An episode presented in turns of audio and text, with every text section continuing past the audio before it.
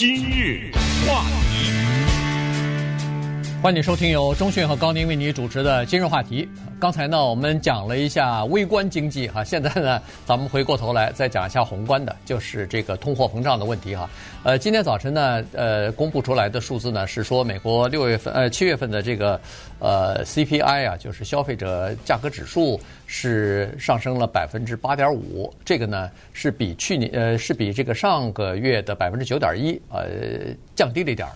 所以呢，给消费者或者是投资人呢带来一点信心，还认为说，呃，通货膨胀看来是可以控制的，也可能上个月就已经到顶了啊。因为呃，过去这一段时间以来，大家不管你是在纽约还是在洛杉矶还是在其他地方，大概都可以感受到油价下降了哈，这个汽油的价格出现了下降。那这个其实对通货膨胀来说呢，缓解通货膨胀来说是一个挺好的消息。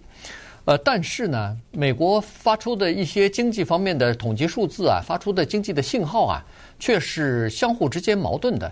上星期五，劳工部公布出来的非农业的就业人数呢，原来是说可能会下降，因为经济出现这个减缓啊，各个公司开始停止招收员工啊，呃等等啊，然后有的公司还甚至。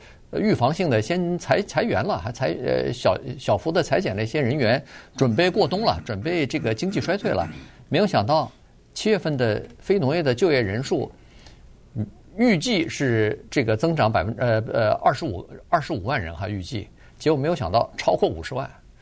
这样一来的话，就等于说，哎呦，劳工市场还是这个创造了这么多的就业机会，还是公司里边想找人找不着人。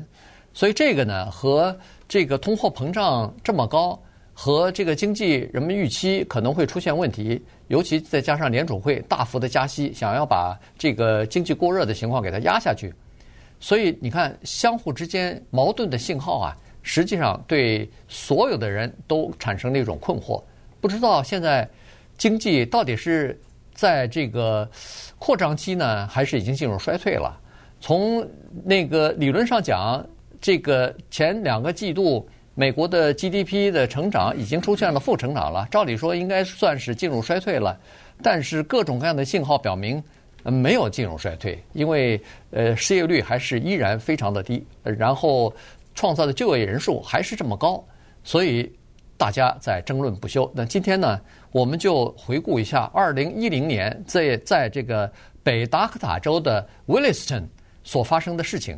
我们看到哈，十年十多年前，在这么一个小城镇里头发生的事情呢，你放大来看，跟今天的全美国的情况呢，还略有一点相似。对，啊，二零一零年，在这个我们很少问津的地方，美国北边的北达科达州的 Williston 发生了什么事儿呢？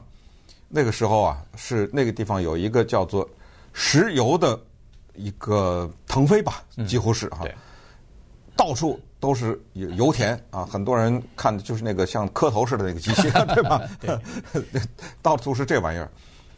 在 Williston 这个名不见经传的这个地方是这个情况，任何一个人，哪怕是高中生，不想上大学毕业了，只要想找工作，人家说去油田去，嗯，对啊，马上去油田干活，马上训练你，你当然你不会啊，就训练你，然后。收入不错啊，在油田上的工作，然后这个时候是油田上的工作机会多，就是在这个地方没有失业这两个字啊，只要有去，为什么呢？你说我不想去油田，放心，没问题，因为油田啊非常的火啊，这个行业，所以人呢来了以后要吃饭呐。嗯，你知道在那个年代，一个快餐厅要想找一个服务员。得给一个东西叫做签约的奖金呐，哪有这种事儿啊？就是你要到我这儿来打工，我除了答应给你的薪水之外，你跟我签约别走啊，我给你多少千块钱的奖金。餐厅已经到了这个程度，各种各样配套的生意啊，那你你可以想想，还有基础建设啊什么的，那就都跟上来。结果北达科达州肥的不行啊，你税收嘛来了啊，所以这个是当时的那个情况。但是在这个荣景之上呢，还是看到一些那个不确定的因素，知道吗？所以这些不确定的因素呢，就反照到了现在，就是现在居然有这么一个情况，美国失业率差不多三点五左右吧？对。现在居然有这么一个情况，就是工作比失业的人多。你说有、嗯、有没有？好像多一倍呢，嗯，对不对？啊，所以这个事儿很有意思，就是说我这工作这摆着呢，你来找啊。那么为什么工作比人多，还有人失业呢？为什么到处似乎都是在雇人，却有些人还在家里待着呢？那么既然是出现了各种各样的这种情况，这里面有些什么微妙的东西呢？这就是我们想要拨开这个。呃，表面呢要看一看的。对，整个的这个疫情啊，过去两年多的疫情啊，把整个的我们所熟悉的经济模式啊，等于是给打破了。呃，照理说，在普通的哈正常的一个通货膨胀期呢，或者说是经济衰退期呢，它一般来说问题就是两点。第一个就是企业它不肯投资，也不肯雇员雇人。原因就是说，它的需求减少了嘛，所以呢，它要准备收缩一点哈，再加上贷款的这个工业贷款的这个压力比较大，呃，利利率也开始上升了，所以成本也提高了，所以呢，它基本上就开始收缩啊。这个是企业方面。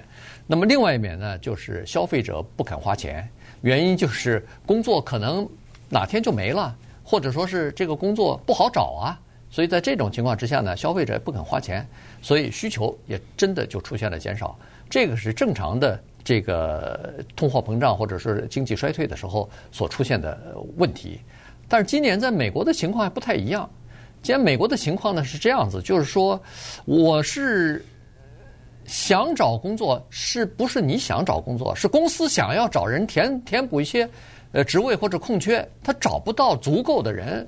这是一方面，就是说工作比人多啊，你只要想来，我这儿就有工作，恨不得一个人他可以挑两三份工作，你挑一份你最喜欢的，呃，收入最高的那个你去做去，这是一方面。第二方面呢，就是他现在我有钱我买不到东西，刚才说那个冰箱等了一年才到。有很多东西，你现在是想那是什么想去出出国旅游或者什么没机票，或者想去到什么地方去，或者是买个什么东西你买不到，要好好长时间才能买得到。就说供不应求的情况还存在，所以这个东西呢，就让这个不管是经济学家也好，是现在的这个政客也好呢，就是在争论啊。现在你能说美国是进入到一个标准的经济衰退了吗？还是？现在仍然是在经济繁荣的时期呢，好像都不是。今日话题，欢迎您继续收听由中讯和高宁为您主持的今日话题。呃，今天在做直播的时候呢，有几个直播还是挺有意思的啊。是留言的啊，呃、留言啊，嗯、这个直播观众的留言，我就给大家稍微的念一下。有一个呃。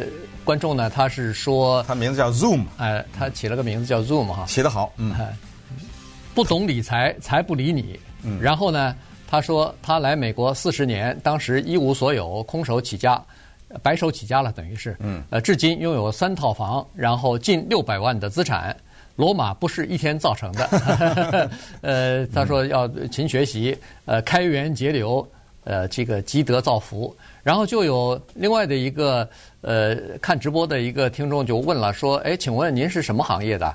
呃，如何变成六百万身价的？求指点。”等会儿你说另外一个听众，哎，我怎么觉得这个名字刘吉祥有点熟啊？这个对，好像本台有个 主持人叫吉祥啊，对，而且正好姓刘，嗯嗯，对。然后他就问一下啊，那个。这个 Zoom 呢就回答了，说有多余的钱就买房、买长期股票，You will be the winner。用钱要用到刀刃上，对，这样。嗯，对，呃，这话都是非常有道理的，是吧？那这些道理呢，但是具体的执行，当然这个里面还是要看各种各样的因素了哈。所以，呃，因为今天我们聊的是美国的经济的一这个，我不想用怪象，但是一个费解的现象啊，就是它又有好像。呃，非常繁荣的一面，但是呢，又有一些好像暗流啊。嗯、这个暗流呢，导致了一些消费者和公司的叫做什么呢？叫做不确定性和犹豫的心理。犹豫对于消费者来的犹豫就是他的花费上谨慎。对于大公司来说呢，他就不愿意做长期的投资啊。这种长期的投资呢，他不知道回收会是怎么样的啊。因为万一举例来说。啊，他他们这个经济学家举例说，生产那个自行车的，对啊，为什么生产这自行车呢？因为你知道疫情期间嘛，对不对？很多人他可以健身房关了，对啊，他在在在家啊健身的，或者到街上去骑啊等等。